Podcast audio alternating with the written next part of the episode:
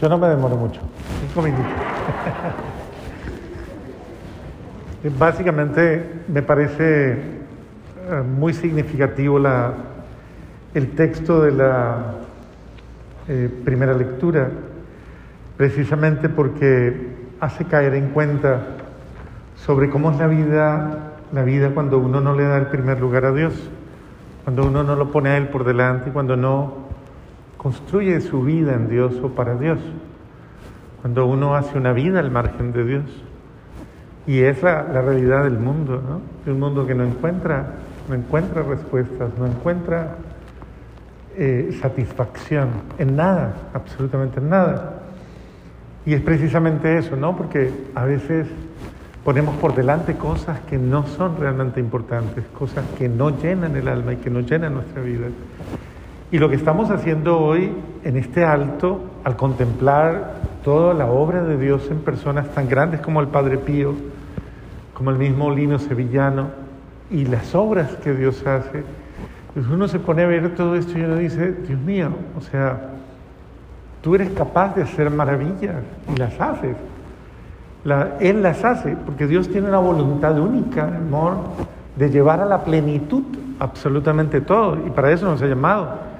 A la plenitud, no para que vivamos a medias o para que vivamos en la carencia, sino que Dios nos quiere llevar a la plenitud, y en todo sentido, porque Él es el único que responde a los anhelos más profundos de nuestro corazón.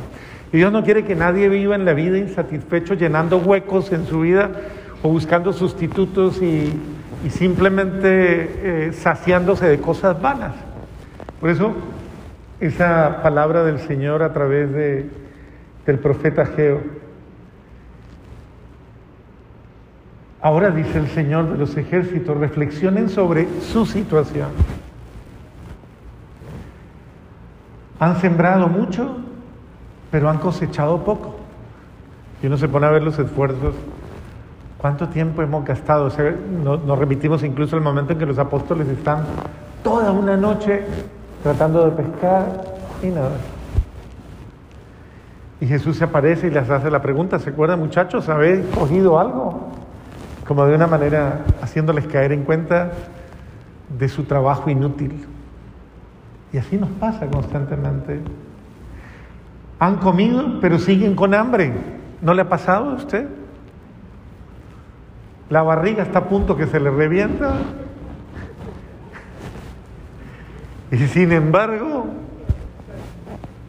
no se sacia. Han bebido, pero siguen con sed.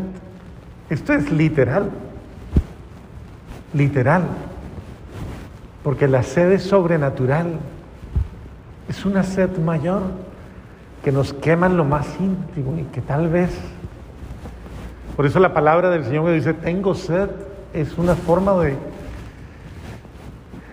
de que tiene sed Dios, tiene sed de mí, tiene sed de mi alma tiene sed de mi vida, me llama a. Y luego, se han vestido pero siguen con frío. Y es verdad. ¿Cuánto hemos buscado para nuestra protección? ¿Cuánto hemos buscado para nuestra seguridad? Y sin embargo, ¿qué es nuestra seguridad? No lo hacen las cosas humanas podemos tener, cuántos llegaron y compraron la casa que querían de sus sueños, ahí la están pagando, otros ya terminaron y dice, tengo la casa, sí, está bien, puedo dormir tranquilo, seguro, bendito sea Dios. Aparentemente, porque donde se inunde toda la Florida, adiós casas. No quiero vaticinar cosas raras, ¿no? Pero, es decir, ¿cuánta gente ha perdido nada? Los de Southside no solamente perdieron una propiedad horizontal, perdieron sus vidas y perdieron todo en un abrir y cerrar de ojos. ¿Y de qué te sirve, dicen, acumular si mañana te van a pedir la vida? Y finalmente han trabajado a sueldo, echaron su salario en una bolsa rota. Esto dice el Señor, reflexionen en esto, pues sobre su situación.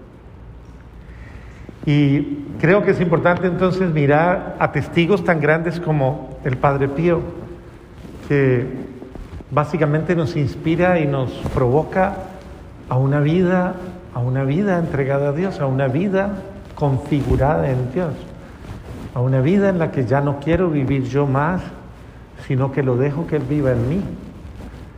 Porque a veces yo pienso que es eso, ¿no? Vivimos, pero estamos felices con la vida que tenemos, estamos satisfechos. Y la vida del Padre Pío nos muestra como la vida del apóstol Pablo, de San Francisco de Asís y de los estigmatizados de la historia, nuestro propio hermano de comunidad, Roque Jacinto, que precisamente no hay mayor alegría que la de ser uno, uno con Él, uno en Cristo de no negarle mi vida a Dios. ¿Por qué le niego mi vida a Dios? ¿Para qué me quedo yo con mi vida y hago con mi vida, como decimos tan vulgarmente, yo hago con mi vida lo que?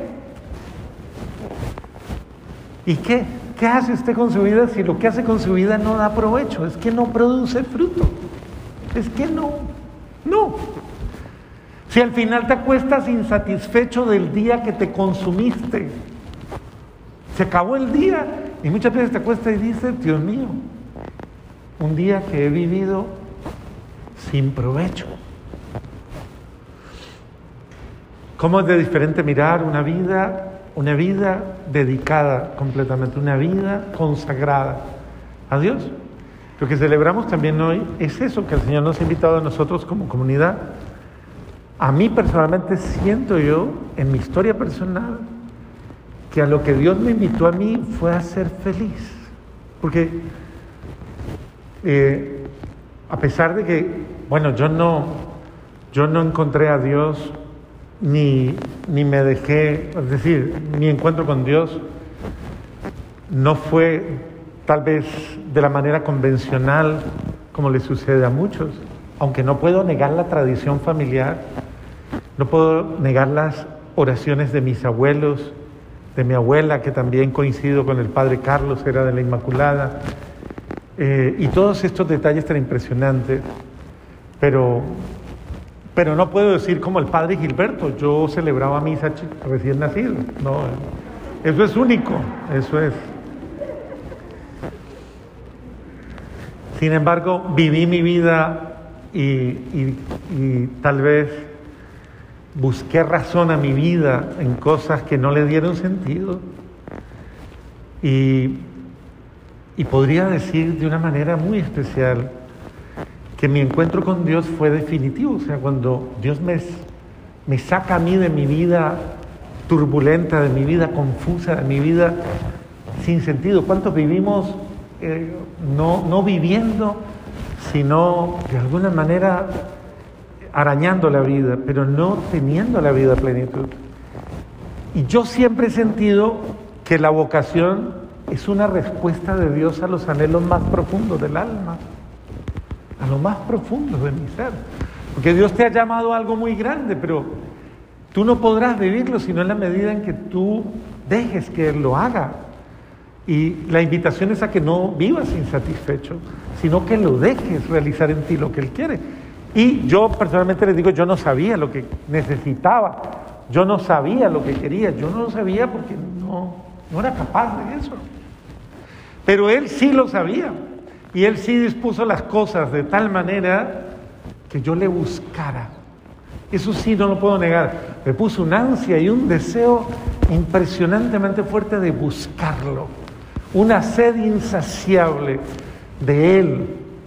Y eso fue llevando a, más, a más. Hice muchas cosas, primero en lo personal, buscando a ese Dios, pero en un momento determinado también me di cuenta que me estaba buscando en muchos momentos a mí mismo.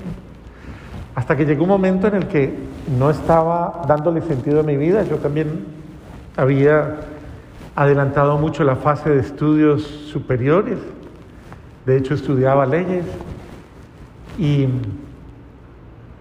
es curioso, hoy recuerdo el diálogo mío con Lino Sevillano contándole y pidiéndole que ore por mí, diciéndole, Linito, ore por mí, porque tengo todo, tengo trabajo, tengo universidad, tengo tantas bendiciones en mi vida, pero no sé qué me falta, no sé qué quiere Dios de mí. Y en esa interacción, en ese diálogo con ese gran amigo, yo en Lino encontré un amigo. Yo celebro hoy la vida de un amigo que Dios me regaló, un gran amigo. Como muy pocos en la vida, créanme, uno le debe pedir a Dios quien sea de alguna manera un, a ver, como un guía espiritual en su vida. Yo le pedí a Dios un guía espiritual en mi vida. Y Lino apareció como un regalo de Dios, pero no por su sabiduría, por su... Yo le dije a Dios, póngame en mi vida un hombre que lo ame con locura, que luche por usted, que quiera dar la vida por amor a usted. Y me encontré a, el enamorado Lino. A él lo conocí y puedo dar testimonio de ese amigo que me ayudó a amar a Dios. ¿Cómo son de bellas las amistades que ayudan a amar, amar lo más importante? Y qué bueno que nos acerquen a Dios. Y en este sentido, con Lino comenzamos a buscar una respuesta. Y yo soy de los primeros sorprendidos cuando Dios quiso, porque ni siquiera Lino lo sabía, cuando Dios quiso que nosotros estuviéramos dispuestos para dejarlo fundar esta comunidad. Que empezó de ser yo, el día que me despedí de mi mamá, para decirle, me voy para la comunidad. A ella me está escuchando ahorita ahí en la televisión, por eso me toca hablar suavecito. ¿Para dónde vas? Hijo, ¿a dónde vas? Y le digo yo a, a una comunidad. Y me dice, ¿y dónde está? Y le digo, no, no está todavía, pero van a ser, mamita, van a ser, van a ser. Está en el corazón de Dios. Yo no sabía para dónde iba, ni qué iba a hacer, ni qué iba a pasar, nada. Pero tenía solamente una certeza clara, Dios lo quiere. Y lo está llamando a eso. Y así fue como eh, dimos el primer paso Varios que buscábamos lo mismo y que coincidíamos en eso, sin saber qué queríamos. Y hasta un día, 26 de, de septiembre, un día como hoy, él confirmó ese anhelo a través de uno de sus medios de expresión en la espiritualidad, que se llama Actas. Y a través de ese medio nos dice, hoy estoy dando origen a la primera comunidad carismática de la Inmaculada Concepción. Y ustedes no se imaginan la alegría que fue para nosotros descubrir que Dios sí había escuchado los sueños de nuestro corazón y que nos había dado la gracia de amarlo y de seguirlo en su sueño, en su sueño. Pero ¿sabe cuál fue la respuesta mía, la personal? Dios supo darme a mí la posibilidad de encontrar lo que yo por mis propios medios no había podido hacer, encontrar una forma de ser feliz, encontrar una forma de vivir feliz. Y esa es la que Él me brindó en este estilo de vida, en esta experiencia con Él. Entonces, Dios no defrauda a nadie, pero hay que ponerlo primero, hay que buscarlo primero, porque el que lo encuentra a Él es feliz. No tengamos la desgracia de vivir la suerte de Herodes que lo tuvo enfrente. Tuvo al Bautista que le abrió la conciencia, le gritó a la conciencia, le taladró el alma, tratando de hacerlo estremecer y despertar, y no lo escuchó.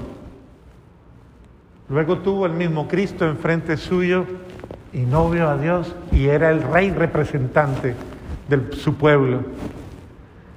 Y tristemente murió sin conocer a Dios y lo tuvo tan cerca.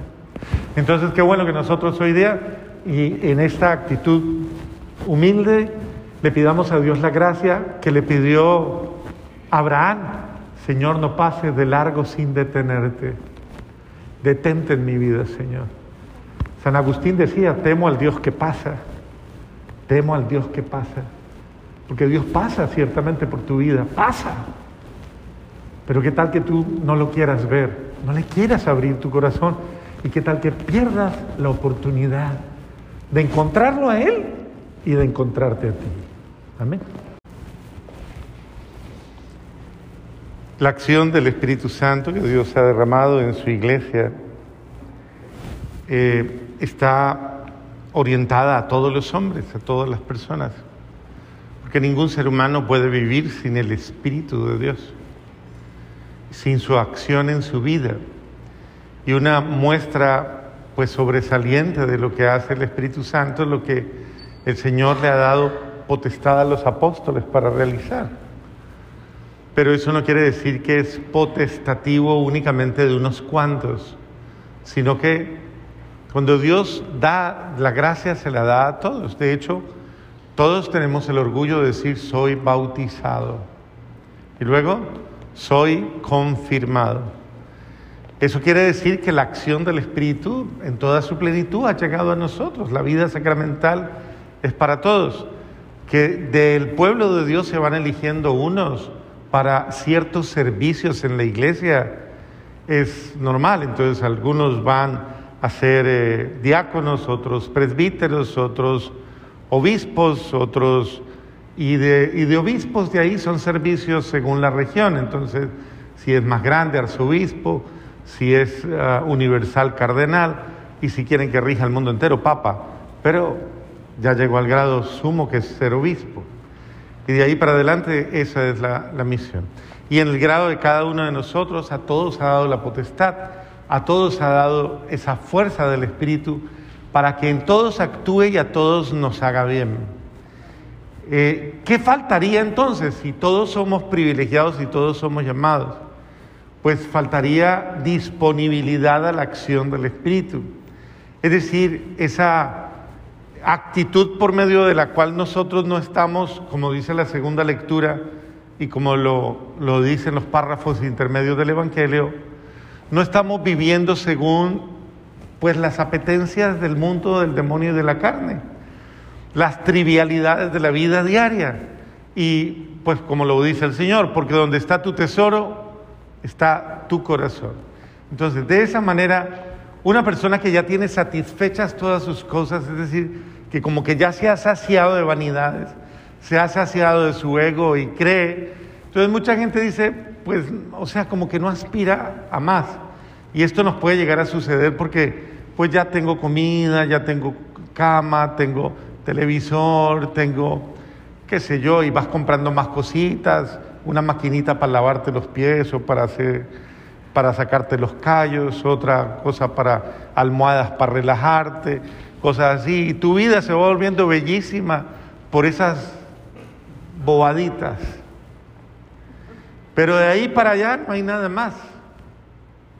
Y tu vida sobrenatural, y tu vida espiritual, y tu, y tu servicio eclesial, y tu acción de amor en el mundo. Mire, estos del Evangelio que dice Juan, eh, le prohibimos porque estaban expulsando demonios en tu nombre. Y uno se pone a pensar, ¿quién haría eso?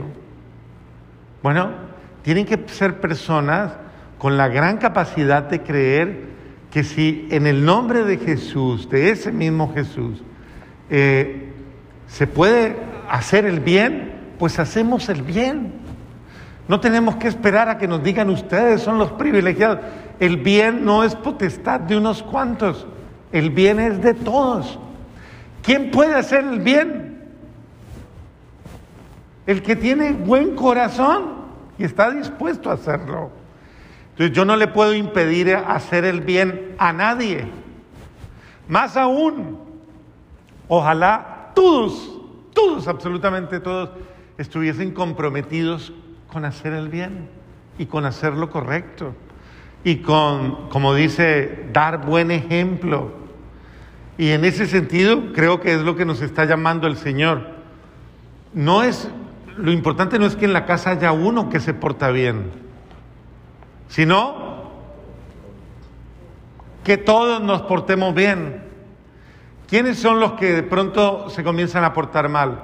Los que comienzan a, tener un ego demasiado grande, un yo demasiado grande, por medio del cual no se les puede de pronto decir nada, no, no se les puede eh, pedir nada y así por el estilo, porque se van volviendo Tal vez personas autosuficientes que no necesitan de nosotros.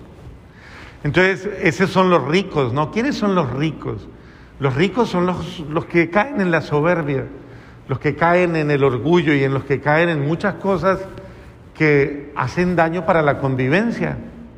Entonces los ricos de corazón o los ricos en su son ese tipo de personas que lastimosamente, eh, y, y tal vez esto no lo hemos pensado, pero es así, hacen pobres.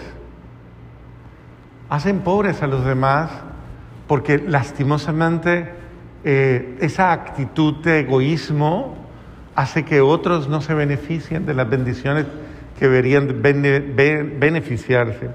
Todos estamos llamados a hacer el bien porque el Espíritu Santo obra en todos. La acción del Espíritu llega a todos. Solo basta que alguien crea y que se abra esa acción del Espíritu Santo. Entonces el Señor nos está invitando a que dejemos que el Espíritu Santo nos guíe, nos forme, nos ilumine, nos enseñe y nos instruya. Y antes bien, nos muestre lo que nos separa de Dios, nos muestre lo que nos aleja de Dios. Por eso dice, si hay una parte de ti, de tu ser, que te aleja de Dios, quítala del camino, arráncala. Es decir, es el desapego a aquello que es malo en mi vida. Uno tiene que hacer un examen de conciencia y evaluar qué cosas para mí son apegos irregulares, enfermizos, cosas que me apartan de Dios. Puede que sea mi propia, mi propio ego, mi propio yo, o puede que sea básicamente eh, posturas mentales, actitudes, criterios, porque una riqueza en cualquiera de nosotros puede ser cualquier cosa, hasta el hecho de creerme más que los demás, el hecho de creerme de mejor familia, de creerme quién sabe cuántas cosas. El rico no es rico, o sea, esa persona que tiene esa, esa mentalidad es porque es tan carente que necesita aferrarse a algo que le dé medio brillo. Entonces, eh, no encuentres tu fortaleza o tu sustento en ello, sino precisamente que sea el Espíritu Santo el que te respalde y que sea la acción del Espíritu Santo el que te fortalezca y que sea Él el que te potencie, incluso te, te capacite para que puedas tú servir a la comunidad, servir a los hermanos.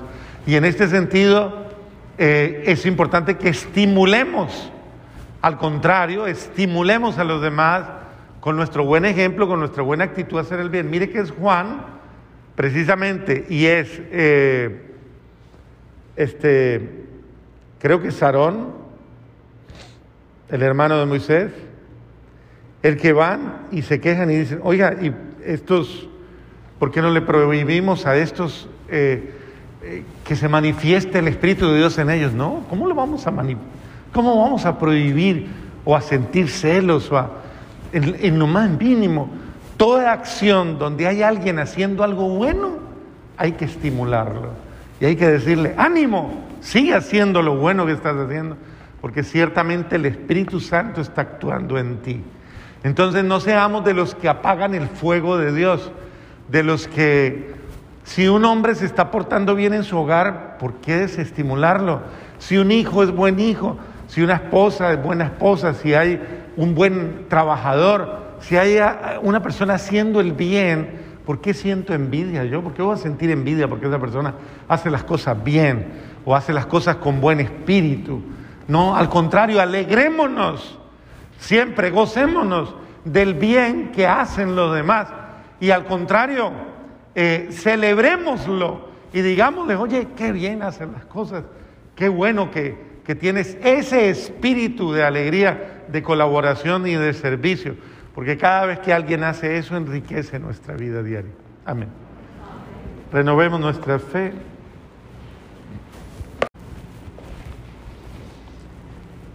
La acción del Espíritu Santo que Dios ha derramado en su iglesia eh, está orientada a todos los hombres, a todas las personas que ningún ser humano puede vivir sin el Espíritu de Dios, sin su acción en su vida. Y una muestra pues sobresaliente de lo que hace el Espíritu Santo lo que el Señor le ha dado potestad a los apóstoles para realizar.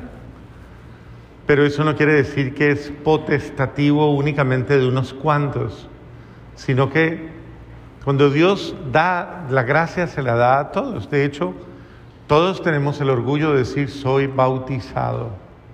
Y luego, soy confirmado.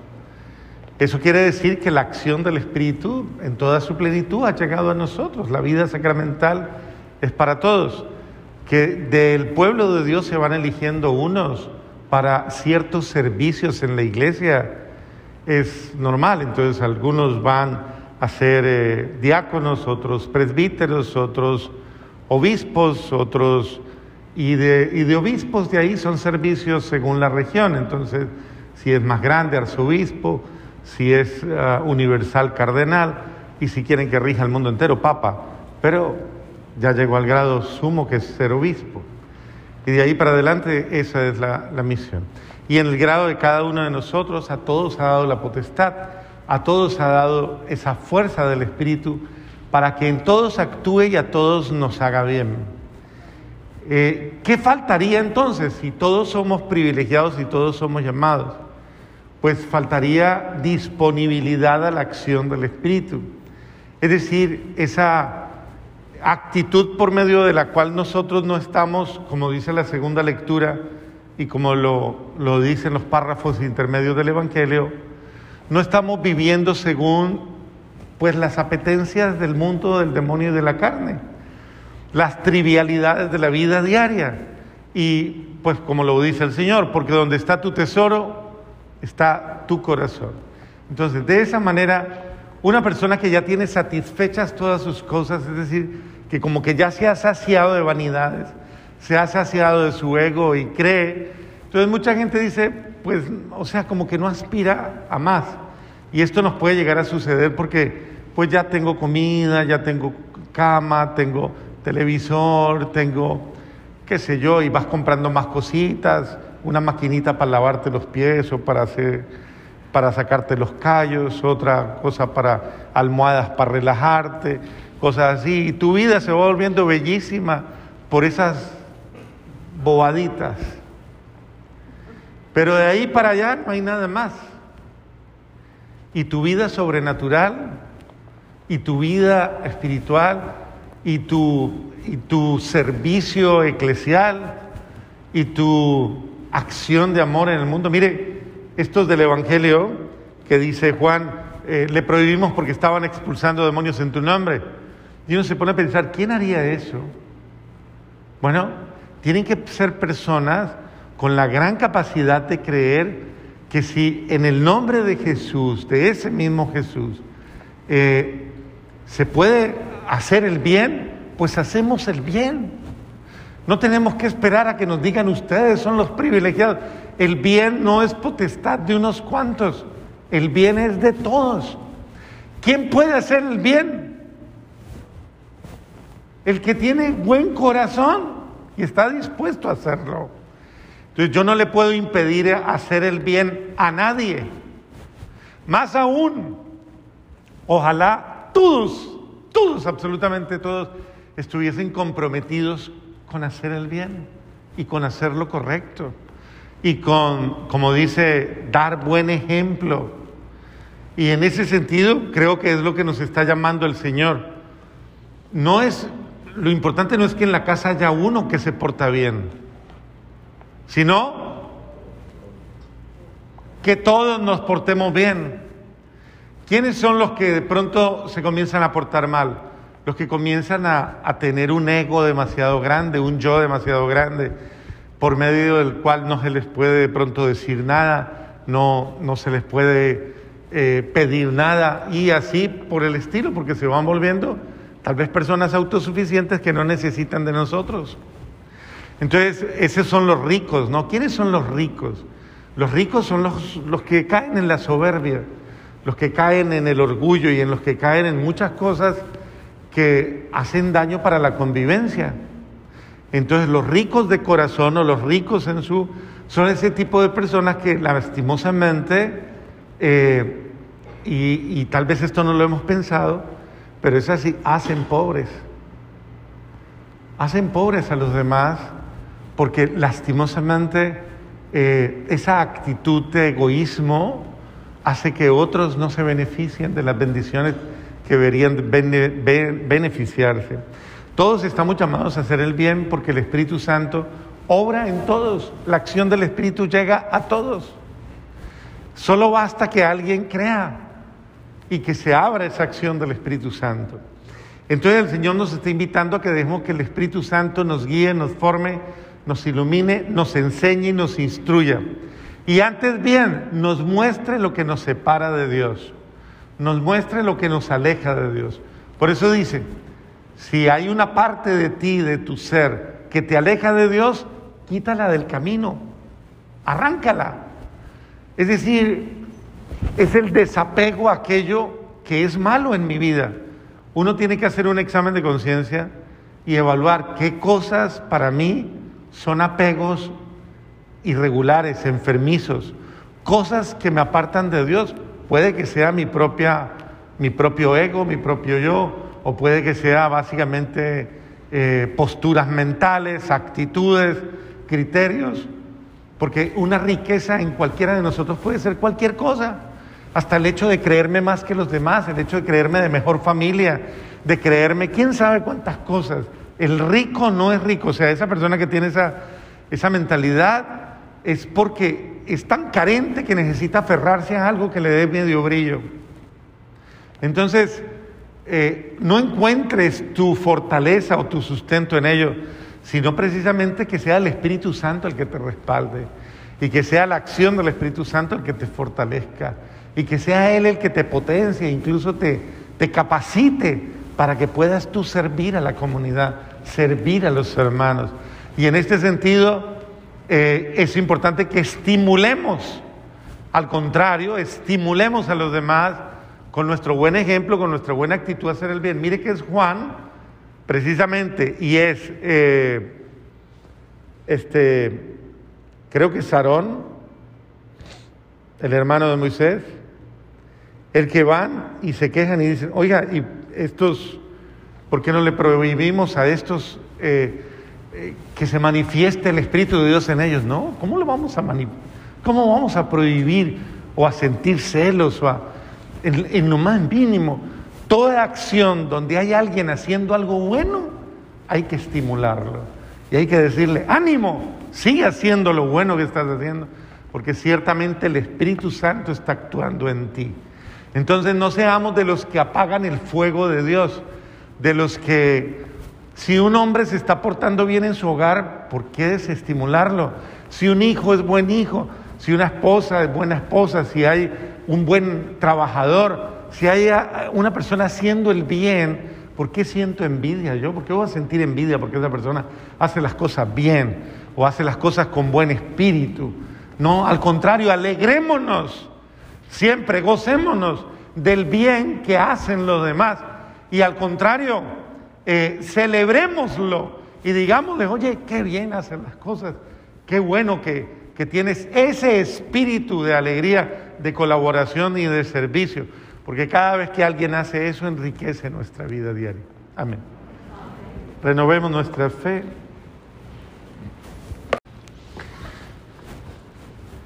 El libro de Estras nos muestra hoy eh, las,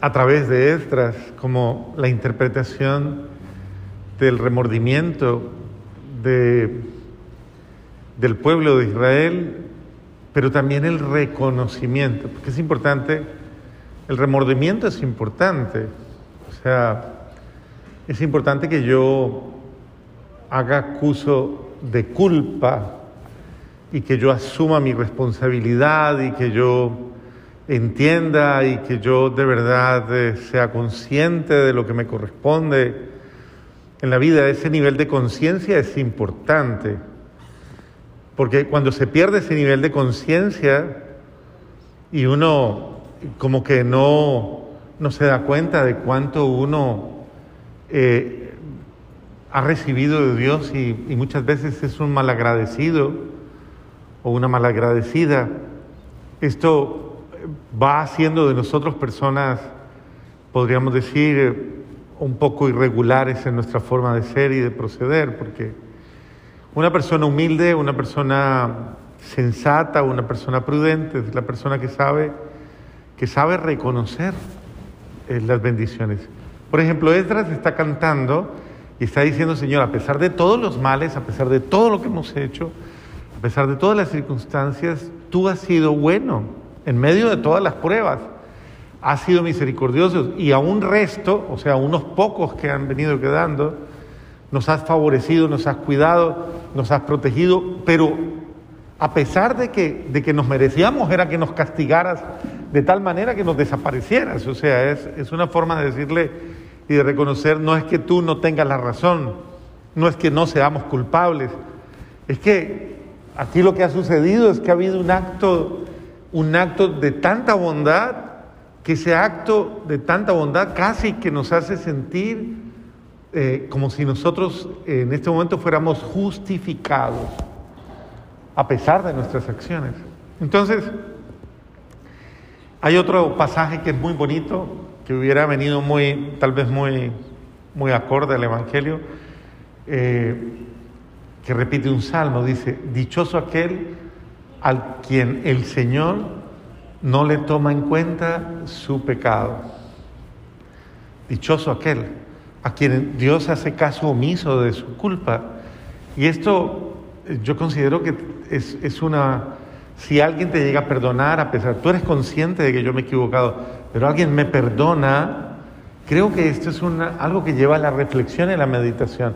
Yo no me merezco el perdón, pero si lo recibo y si me lo dan, y yo también debo entrar en la humildad de decir, gracias por haberme perdonado, o sea, gracias por ser tan bueno, aunque yo no me lo merezca. Yo no sé que una persona sensata y humilde sabe cuándo eh, realmente ha, ha quebrantado esa posibilidad de ser recompensado por sus acciones, porque sus acciones no tienen mérito alguno. En la vida familiar, si lo aplicamos a la vida familiar, esto es esto es, eh, es tal vez una necesidad, pero también más que necesidad de ser perdonado, de reconocer el perdón, la paciencia que me tienen. Uno muchas veces es descarado y uno debería reconocer, oiga, la familia a usted se le aguanta no porque le toque, no porque es que toca aguantársela o toca aguantárselo. La familia a usted le soporta es porque le quiere porque se sobrepone ese sentimiento de amor para usted y ese amor justifica ser paciente, justifica olvidar, justifica darle otra oportunidad, justifica tratarle bien. Pero no es porque usted se lo merezca, o no es porque sea una obligación, sino que es por amor.